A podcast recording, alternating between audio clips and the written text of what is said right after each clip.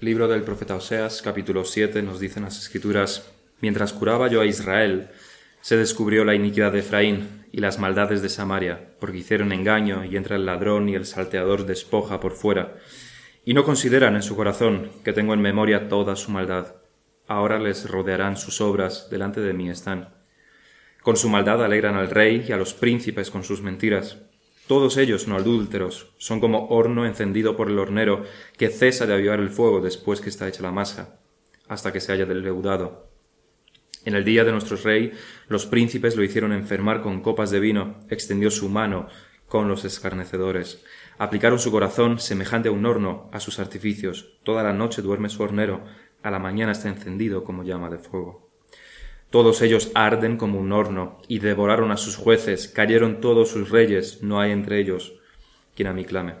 Efraín se ha mezclado con los demás pueblos, Efraín fue torta, no volteada. Devoraron extraños su fuerza, y él no lo supo, y aun canas le han cubierto, y él no lo supo. Y la soberbia de Israel testificará contra él en su cara. Y no se volvieron a Jehová su Dios, ni lo buscaron con todo esto. Efraín fue como paloma incauta, sin entendimiento. Llamarán a Egipto, acudirán a Siria cuando fueren, tenderé sobre ellos mi red, les haré caer como aves del cielo, les castigaré conforme a lo, a lo que se ha anunciado en sus congregaciones. Ay de ellos, porque se apartaron de mí. Destrucción vendrá sobre ellos, porque contra mí se rebelaron. Yo los redimí y ellos hablaron mentiras contra mí. Y no clamaron a mí con su corazón cuando gritaban sobre sus camas. Para el trigo y el mosto se congregaron, se rebelaron contra mí.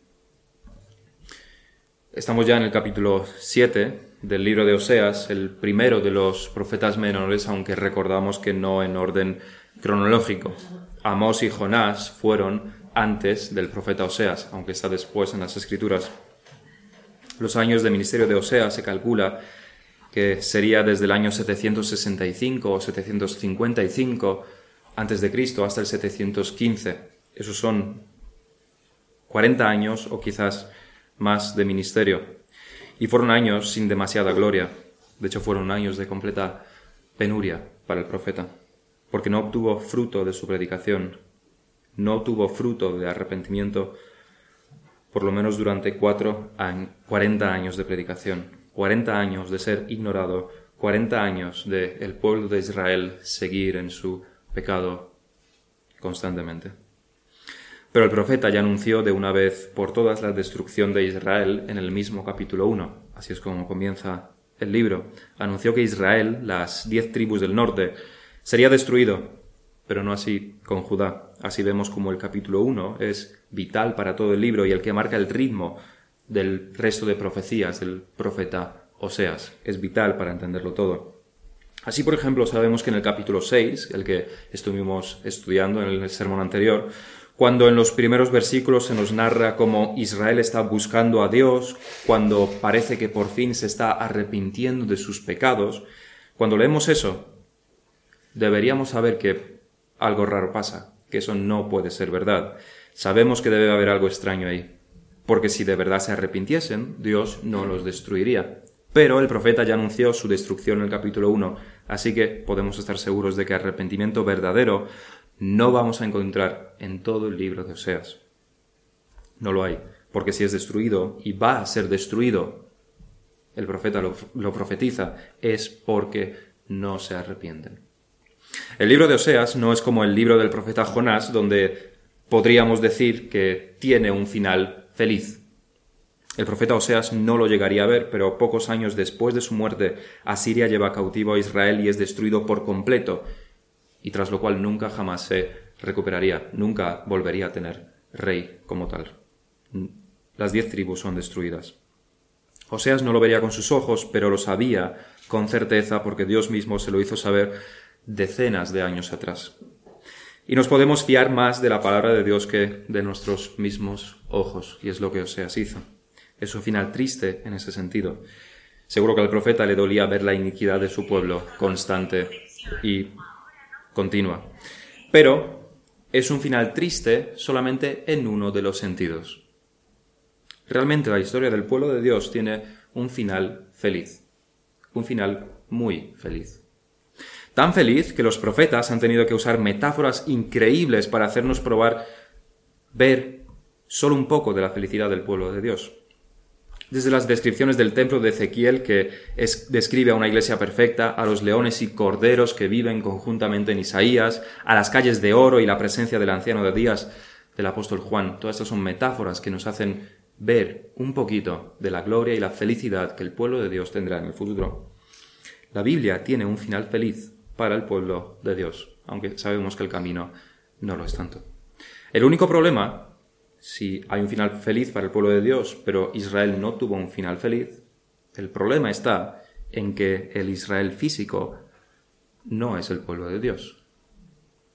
Son los descendientes espirituales y no físicos los que son el pueblo de Dios. Ese es el mensaje de las Escrituras que se nos revela de manera completa en el Nuevo Testamento, pero que claramente podemos ver también en el Antiguo Testamento. En la promesa dada a Abraham, por ejemplo, de que en tu semilla serían benditas todas las, serían benditas todas las naciones. En la ascendencia del rey David, donde hay bastantes mujeres que no eran del pueblo de Israel ni de Judá. En las profecías y también en las profecías de Oseas mismo en este libro que estamos estudiando. El libro de Oseas es uno de los pilares que el apóstol Pablo usa para fundamentar sus enseñanzas, este misterio que ha sido ahora revelado en el final de los tiempos. Final de los tiempos que no es en el futuro, sino que es desde la ascensión del Señor Jesucristo. Lo usa para probar, usa al profeta Oseas para probar que el pueblo de Dios es espiritual, no físico, en Romanos 9. Y es que justo después de anunciar la destrucción de Israel y su abandono como pueblo de Dios, el profeta nos dice, capítulo 1, con todo, será el número de los hijos de Israel como arena del mar que no se puede medir ni contar, y en el lugar donde les fue dicho, vosotros no sois pueblo mío, les será dicho, sois hijos del Dios viviente. Así que, por un lado, Dios destruye a Israel, pero por otro lado, Israel será tan grande como, la arena del mar que no puede ser contada. ¿Cómo es posible esto? Es posible porque el pueblo físico de Israel no es el mismo Israel al que se refiere este versículo 10. Entonces es el capítulo 1 el que marca el tono de todas las profecías de Oseas. Descubrimos que hay un pueblo y un no pueblo, que hay un Israel espiritual y un Israel carnal, unos descendientes físicos de Abraham y unos descendientes espirituales de Abraham. Y por tanto debemos discernir también a quién se refiere el profeta Oseas en sus profecías, porque a veces hablará del Israel espiritual cuando está hablando y dando promesas, otras se está refiriendo al Israel carnal cuando promete su destrucción que vendrá. Otras a los dos, porque dentro del Israel carnal, los descendientes físicos de Abraham, también había, por supuesto, elegidos descendientes espirituales. Pero sea para uno o sea para otro, de lo que podemos estar seguros es que nosotros mismos podemos sacar provecho de las profecías de Oseas, del libro de Oseas. No solamente un provecho teológico, como estamos viendo, la separación, los dos pueblos distintos de Dios, sino también práctico. Porque recordemos las palabras de Pablo que, que le dice a Timoteo, toda la escritura es inspirada por Dios. Esto incluye, de hecho se refiere específicamente al Antiguo Testamento y útil para enseñar, para redarguir, para corregir, para instruir en justicia. Es útil para nosotros. Incluye a Oseas. Y esto, y también dice en otro lugar, y estas cosas, aunque se refiere a otro, a otro contexto, a otra situación del pueblo de Israel, claramente es aplicable a esto también por extensión. Dice el apóstol Pablo, y estas cosas les acontecieron a los israelitas como ejemplo, y están escritas para amonestarnos a nosotros, a quienes han alcanzado los fines de los siglos. De todas las escrituras podemos sacar provecho y eso es lo que estamos intentando hacer. Sea que nos amonesta, sea que nos enseña, sea que nos corrija, sea que aprendamos más sobre Dios, de todo aprendemos y toda la escritura nos es útil. No somos dispensacionalistas creyendo que ciertas partes de la Biblia son para el Israel del futuro. No somos dispensacionalistas creyendo que ciertas cosas son para la iglesia del último tiempo antes del arrebatamiento, que será en el futuro y por tanto no aplicó para la iglesia en decenas de siglos. Somos más bien antiguo testamentarios, nuevo testamentarios, mosaicos, proféticos, paulinos, juaninos y petrinos. Creemos lo que la Biblia enseña, no lo que inventaron ciertos hombres hace no tanto tiempo. Y eso queremos hacer en este sermón también traer la palabra de Dios de miles de años de antigüedad a nuestros días, a nuestra situación. Porque el corazón no cambia y siempre tendemos hacia los mismos pecados, las mismas actitudes, los mismos problemas. Y Dios tampoco cambia en el trato con su pueblo. Tenemos tres puntos en este sermón que será una exposición de los primeros ocho versículos, los demás los dejaremos para el siguiente. En primer lugar, se nos muestra el estado del hombre como está sumido en el pecado. En segundo lugar, la ignorancia del hombre, quien se complace en ella. En tercer lugar, los pecados del hombre, que son, una vez más, expuestos aquí, que nos revelan el pecado de Israel, tanto como nos revelan nuestro propio pecado. El versículo 1 nos dice, mientras curaba yo a Israel, se descubrió la iniquidad de Efraín y las maldades de Samaria, porque hicieron engaño y entra el ladrón y el salteador despoja por fuera. Cuando leemos Oseas, debemos recordar que está escrito en forma de poesía, son versos, no es narrativo, no es narrativa y por eso se, se usan tantas imágenes diferentes, tantas metáforas y símiles, comparaciones, hipérboles, paralelismos y otros muchos recursos literarios. En este versículo, por ejemplo, para incidir en el estado de Israel, se utilizan tres términos diferentes para decir exactamente lo mismo. Israel, Efraín, Samaria. Los tres se refieren a lo mismo. No son tres cosas diferentes, tres entes diferentes, sino tres maneras diferentes de decir la misma cosa. El propósito de esto, aparte del embellecimiento de los versos, que son un propósito en sí mismo, en este caso también nos señala probablemente la diferencia entre lo que Dios hace a Israel o se espera de Israel y quién es Israel realmente. Se usan nombres diferentes como si se refiriese a personas diferentes, cuando no es así. Pero por lo que está ocurriendo parecería que sí. Y es que una vez más Dios, en su bondad y en su misericordia, quiere sanar a Israel. Como un doctor que se remanga para curar un feo corte en el pecho de una persona, Dios abre la camisa del paciente y se dispone a aplicarle un ungüentos o coser esa herida tan grave. Pero cuando lo hace, al destaparle el pecho al herido, ve que no es que tenga un corte, es que tiene todo el cuerpo perforado de heridas hondas, incurables.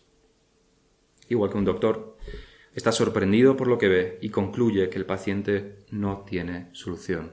Él no puede hacer nada. Que muera en paz. Ahí termina su trabajo. Una vez más, esto es lenguaje poético y a Dios se le atribuyen atributos humanos. El ser sorprendido, el ser incapaz de sanar. Son atributos humanos que se le aplican a Dios en poesía. Pero esto nos muestra eso lo hace para demostrar la buena voluntad de Dios, quien está dispuesto a sanar, es decir, dispuesto a perdonar, a obrar, a salvar. Y al mismo tiempo nos muestra el estado del hombre, opuesto totalmente a Dios, en estado crítico, insalvable, hablando en términos humanos. La imagen del médico que usamos antes no es del todo exacta para definir la situación de Israel. Para ser más precisos, la imagen sería más bien que el médico se dispone a curar al herido, pero este, cuchillo en mano, no hace más que infligirse a sí mismo más cortes continuamente sin parar. Él mismo con sus propias manos. El herido no es una víctima. El médico va a curar a un herido, pero encuentra tantísimas heridas que debe referirse a él por otro nombre, porque no parece el mismo, no parece su paciente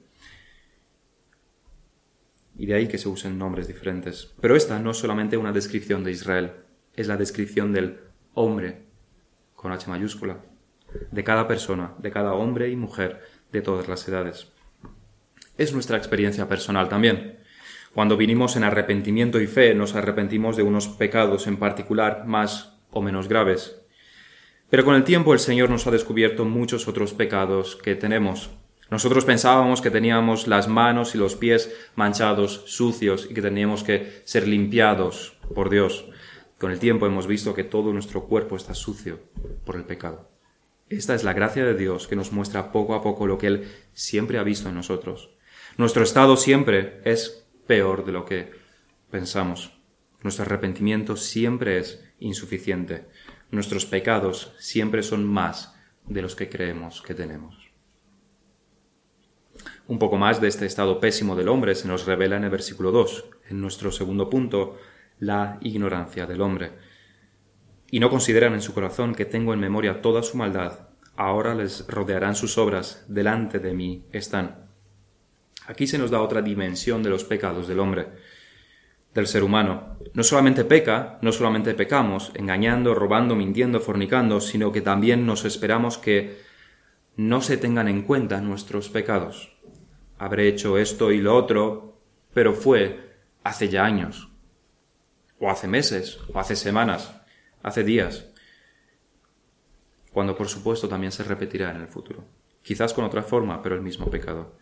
Pero preferimos no pensar. Uno de los peores pecados del hombre es la ignorancia voluntaria. Rehusamos pensar, rehusamos meditar, aborrecemos estas cosas porque en realidad sí sabemos nuestro pecado. Pero echamos los sentimientos de culpabilidad fuera de nuestras cabezas. Mejor no pensamos en ello.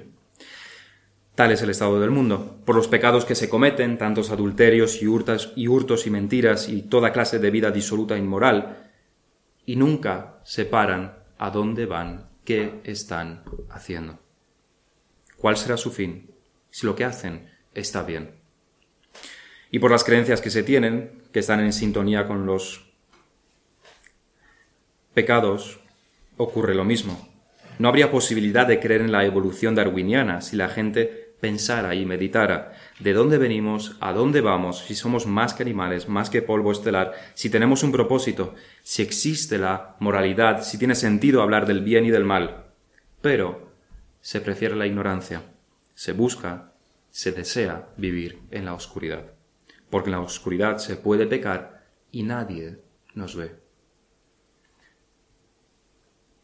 Menos Dios. Quizás el hombre no piense, rehúse pensar, rehúse meditar en todo lo que hace y en sus pecados. Quizás quiera olvidar, pero Dios piensa y Dios no olvida. Y tiene todos los pecados listados y en un formato mejor que el vídeo de las máximas dimensiones que ese vídeo tenga. Dios sabe los pecados de cada uno de nosotros, desde el que ni siquiera nosotros conocemos, al que más escondido tenemos, al más público. Y vendrá el día cuando estaremos delante de Él, y esos pecados no estarán solamente en su memoria, sino expuestos delante de nosotros también. Los pecados en toda su fealdad, en toda su negrura, tal como realmente son y tal como nunca hemos querido pensar sobre ello. Hemos descrito al mundo su falta de pensar, su rechazo a, meditar en sus pecados, en a dónde van, qué hacen, por qué hacen lo que hacen pero también nos debemos preguntar cuál es nuestra situación. Si nosotros copiamos al mundo en esto, hay cosas que hacemos, que pensamos, que decimos, que preferimos no pensar demasiado en ello.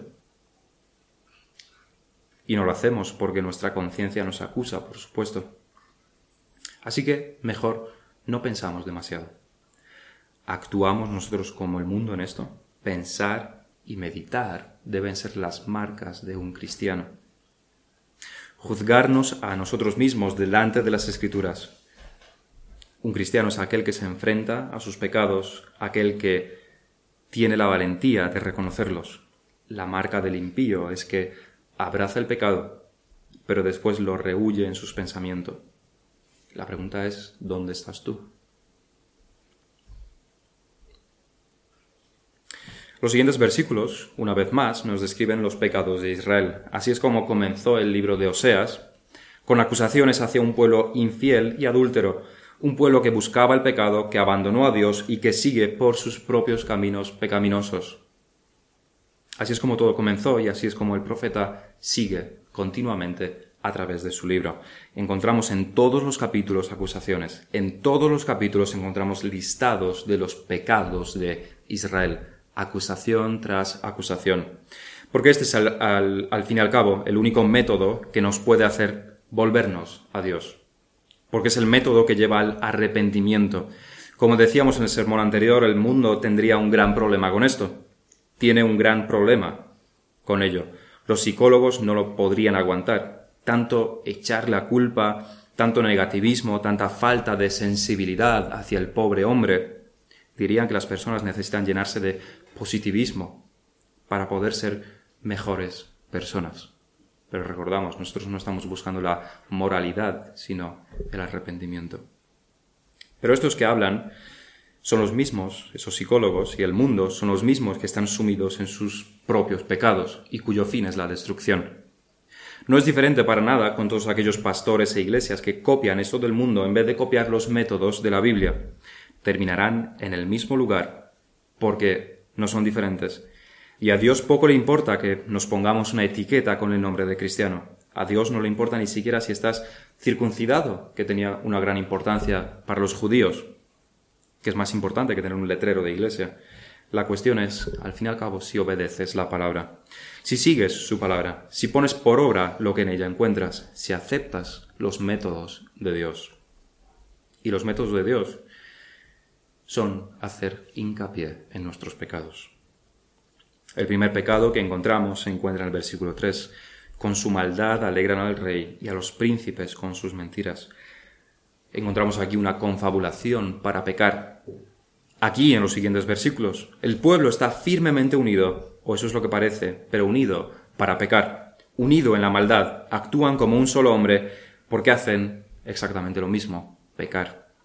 Pero no pensemos que toda esta confabulación para pecar y para ir en contra de Dios es de alguna manera un plan orquestado por algunas mentes oscuras que controlan la sociedad e inducen a todo el mundo a pecar. Lo que las escrituras nos enseñan es que los hombres y mujeres no necesitan estar controlados por nadie para pecar. Pecamos de por sí. El pecado está en nuestro corazón. Es nuestro funcionamiento de fábrica. Vemos en nuestros días cómo todo parece que va en contra de las leyes de Dios, desde las, desde las vidas disolutas de los jóvenes y no tan jóvenes, a la maldad de los mayores, la irresponsabilidad de la familia y a las leyes promovidas por los gobiernos, todo va en contra de Dios, desde la vida personal particular hasta la vida de Estado, de los gobiernos. Cada mente desea nada más que el pecado. Cada mente está de por sí oscurecida y por tanto parece que todos van en la misma en el mismo sentido. Parece que hay una confabulación, pero es porque todas las mentes están oscurecidas y en pecado. Por tanto, encontramos gran compañerismo y gran unidad en el mundo para hacer el mal. Consideremos de nuevo lo que nos dice el versículo. Alegran al rey con su maldad y alegran a los príncipes con sus mentiras. Una sociedad falsa, insostenible, fundamentada sobre la mentira. Pero el rey no lo denuncia. Los príncipes no condenan las mentiras, antes se alegran de las falsedades del pueblo, porque es más fácil vivir en la mentira y en el engaño. Una vez más, eso es un claro ejemplo de nuestra sociedad. Estas medidas económicas, dicen, traerán prosperidad al país, aunque todos saben que es pura mentira. La solución a tus problemas, se nos dice, es buscar tu propia felicidad, y todos lo aceptan con aplausos. Serás feliz si te divorcias a la mínima.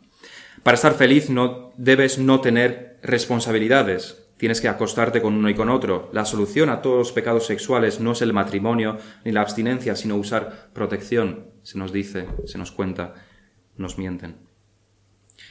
Y mentira que, se expone, mentira que se acepta con alegría, igual que las mentiras que los reyes y príncipes aquí aceptan. En vano el cristianismo ofrece la solución a absolutamente todos los problemas de la sociedad en vano la prosperidad está construida sobre pilares cristianos que se ha demostrado que funcionan. No, elegimos la mentira como sociedad, preferimos la mentira, rechazamos las leyes de Dios, huimos hacia el pecado. El siguiente versículo nos dice, todos ellos son adúlteros, son como horno encendido por el hornero, que cesa de avivar el fuego después que está hecha la masa, hasta que se haya leudado. El pueblo estaba tan dado al pecado que el profeta los compara con un horno que ha sido encendido y avivado al máximo por el hornero. Así son sus deseos dentro de sus corazones, imparables como el fuego del horno. Sus pasiones están inflamadas, sus deseos pecaminosos encendidos a propósito. ¿Y quién podrá apagar el fuego tan concienzudamente encendido? ¿Quién puede alejarse de su calor? Este es el mundo, con sus pasiones encendidas y con su determinación a pecar, nadie los puede parar. Por eso no escuchan el Evangelio. Por mucho que prediquemos, el mundo seguirá en la misma dirección pecaminosa. Están decididos a pecar y nada se lo impedirá. Los ojos cerrados, los oídos taponados, van a donde quieren ir a satisfacer sus deseos, a pecar, a adulterar, a fornicar. Esa misma actitud la podemos encontrar en nosotros mismos también. Cuando estamos decididos a hacer una cosa y no hacemos ningún caso de lo que los demás nos dicen, ni nuestras esposas, ni nuestros esposos, ni hermanos, ni padres, ni tampoco escuchamos a nuestro pastor. Ya hemos tomado la decisión y no vamos a cambiarla por nada que se nos diga. Como animales sin cerebro, no vamos ni a izquierda ni a derecha para apartarnos de lo que queremos. La decisión está tomada, pero no es una decisión tomada en base a los principios bíblicos, ni tampoco es una decisión piadosa. Simplemente así lo hemos decidido y eso pensamos hacer. Debemos tener sumo cuidado con esto. Es lo que el mundo hace, pero no lo que se espera de nosotros como cristianos. El mundo actúa como animales irracionales, pero no debe ser así con nosotros. El timón de nuestro rumbo lo debe controlar la palabra de Dios y esta muchas veces a través de nuestros pastores, no por nuestro deseo. El versículo 5 nos comenta, en el día de nuestro rey los príncipes lo hicieron enfermar con copas de vino, extendió su mano con los escarnecedores. La confabulación de nuevo está presente en este versículo. El rey de por sí era impío, pero los príncipes deseaban más impiedad todavía. Así que en su plan malévolo lo, emborrachan para que su entendimiento estuviese más nublado todavía y para que hiciera más maldad todavía. El propósito, por supuesto, no era hacer la maldad en sí, sino beneficiar a los príncipes a través de injusticia, no simplemente pecar por pecar. El resultado de tener un rey impío ebrio solo puede conducir a peores cosas, que es lo que aquí ocurre.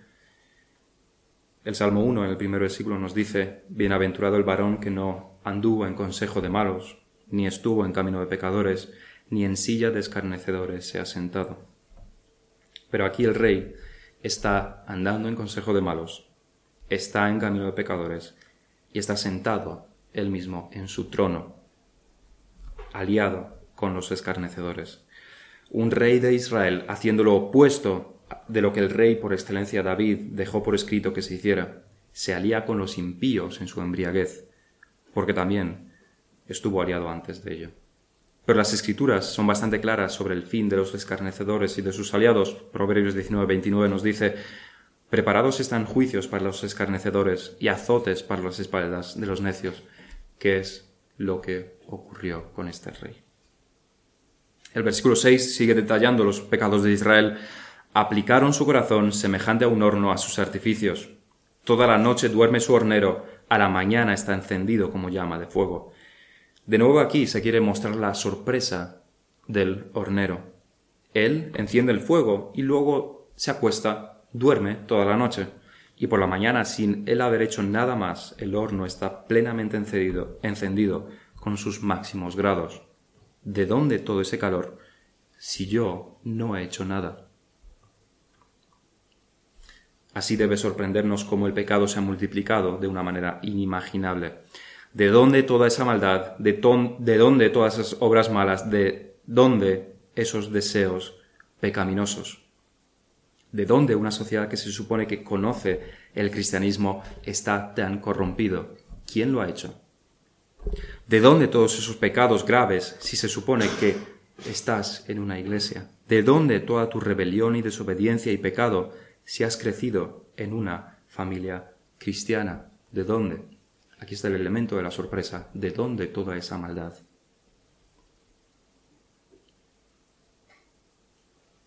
Decíamos en el primer versículo que los hombres no quieren pensar, no quieren meditar, no quieren reconocer sus pecados, pero sí piensan, y mucho, en pecar. Aplican su corazón para la maldad.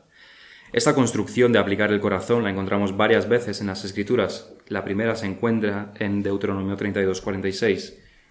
El contexto es completamente diferente. Aplicar el corazón.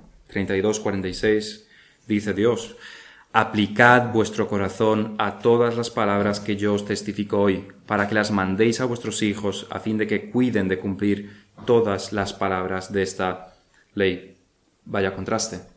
Esta es la ley de Dios, son las palabras de Dios. Aplicad vuestro corazón para hacer, para cumplir mi ley, para seguir en mis mandatos, en mis caminos. Y aquí el versículo 6 vemos la desastrosa situación de Israel. Aplicaron su corazón a sus artificios, al pecado. Qué contraste. Se supone que debes usar tus capacidades para cumplir los mandatos de Dios, pero lo que nos encontramos es que se usan para la maldad. Piensas en cómo engañar a tus padres, construyes un plan perfecto para que tus padres no te pillen, mueves todos los hilos para que parezca que eres inocente, hablas con quien debes hablar para que tu plan de rebeldía salga todo bien. Todo esto es mucho esfuerzo por tu parte, pero lo haces sin pestañear. Es difícil, pero lo haces. Pero nunca lo harías para algo bueno. Nunca de tu propia voluntad. No invertirías tanto esfuerzo en ser útil a los demás, en beneficiar a tu familia, en aprender las escrituras por ti mismo, ni siquiera en estudiar. Pero no es que sea diferente en el caso de los adultos. Orquestamos dudosos planes sin que el pastor lo sepa. Tomamos decisiones a escondidas para que él no se entere. Ocultas lo que quieres hacer porque sabes que es bastante dudoso moralmente. En vez de buscar luz y una salida piadosa a tu situación, gastas tus energías en ocultar tu mala decisión. Pero no tengamos duda de que todo sale a la luz, y aunque no saliera, no tenemos temor de Dios, aunque tus padres, si tus padres nunca llegan a enterarse, si tu pastor nunca llega a enterarse, no tenemos temor de Dios. La presencia de Dios no nos intimida, no nos hace desistir de nuestros planes de dudosa piedad. ¿En qué demostramos que somos cristianos si la presencia de Dios no nos afecta? Deberíamos más bien ser como el ladrón que se dispone a robar, pero de repente ve al guardia de seguridad que está justo detrás. Inmediatamente desiste. No es que no tengamos malos pensamientos, los tendremos por nuestra carne, por nuestro pecado interior, pero como cristianos inmediatamente debemos ser sensibles a la presencia de Dios y darnos cuenta de que ese no es el camino adecuado y que Dios nos ve continuamente. Deberíamos ser como quien quiere ir a 160 por la autovía, que está limitada a 120, pero de repente se da cuenta de que la policía está justo al lado. Inmediatamente desiste. Eso debería ser la presencia de Dios en nosotros. Pero esta presencia está solo si tenemos comunión con Él. En el versículo 7, una vez más, encontramos la imagen del horno. Todos ellos arden como un horno, y devoraron a sus jueces, cayeron todos sus reyes, no hay entre ellos quien a mí clame. Esta vez, para ilustrarnos su capacidad de destrucción, se usa la imagen del horno. Destruyen, destruyeron, destruyen a sus jueces, a los justos. Los reyes caen uno a uno asesinados por sus propios hermanos y tíos, con el pueblo detrás, todos dados al pecado. Esta profecía en particular fue dada cuando hubo tres o cuatro reyes distintos en cuestión de poquísimos años en Israel.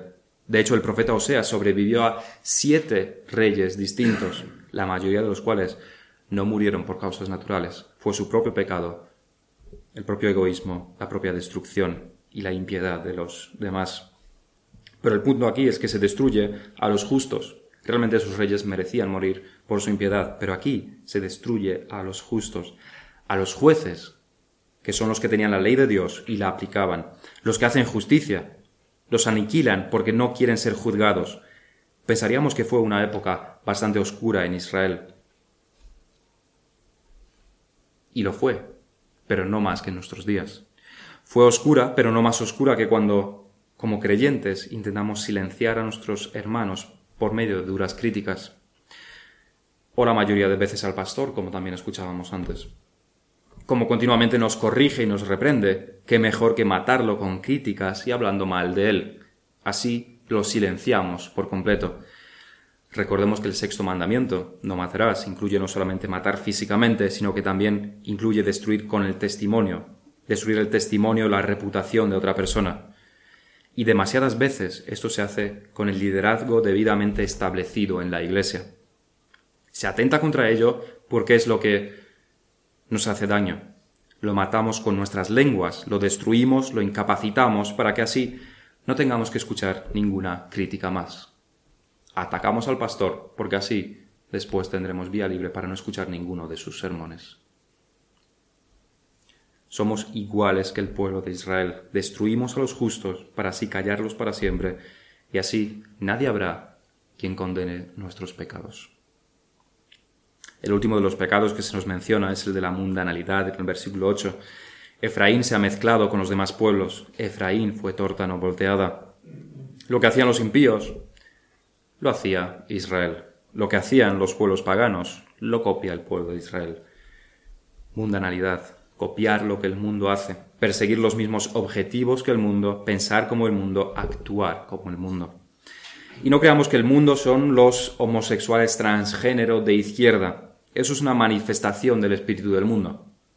Pero el mismo espíritu lo encontramos en aquellos cuyo objetivo en la vida es hacerse ricos, o trabajar lo mínimo posible, o cuyas vidas son intachables, pero se acuestan con quien quieren cuando nadie los ve, o cuyo ídolo es el entretenimiento, todo esto es el mismo espíritu del mundo, pero en distintas manifestaciones.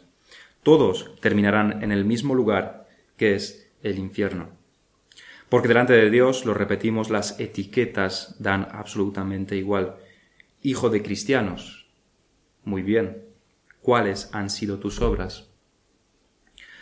Conservador en la política. Muy bien. Enséñame tus obras. 50 años en una iglesia sana, muy bien, pero ¿cuáles han sido tus obras? ¿Dónde está tu arrepentimiento? Las etiquetas no nos salvarán. Realmente tampoco nos salvarán nuestras obras. Ellas solamente son un indicio de quién somos realmente. Si somos hijos de Dios y tenemos el Espíritu de Dios, o somos hijos de nuestra sociedad y tenemos el Espíritu del mundo. Eso es lo que las obras demuestran. No nos salvan o nos dejan. No nos salvan si nos condenan. Tenemos el Espíritu de Dios y hacemos las obras de Dios o el Espíritu del mundo e imitamos lo que el mundo hace. Viendo los pecados de Israel debemos hacer una cosa todos y es esa cosa es arrepentirnos. Algunos nos debemos arrepentir una vez más como si fuese nuestro pan diario que comemos todos los días. Algunos se deben arrepentir como el niño recién nacido que respira por primera vez. Sea cual sea nuestra situación, la palabra nos muestra nuestros pecados, apunta nuestros pecados, revela nuestros pecados. Y la única respuesta válida cuando la palabra hace eso es el arrepentimiento. Vamos a terminar en oración.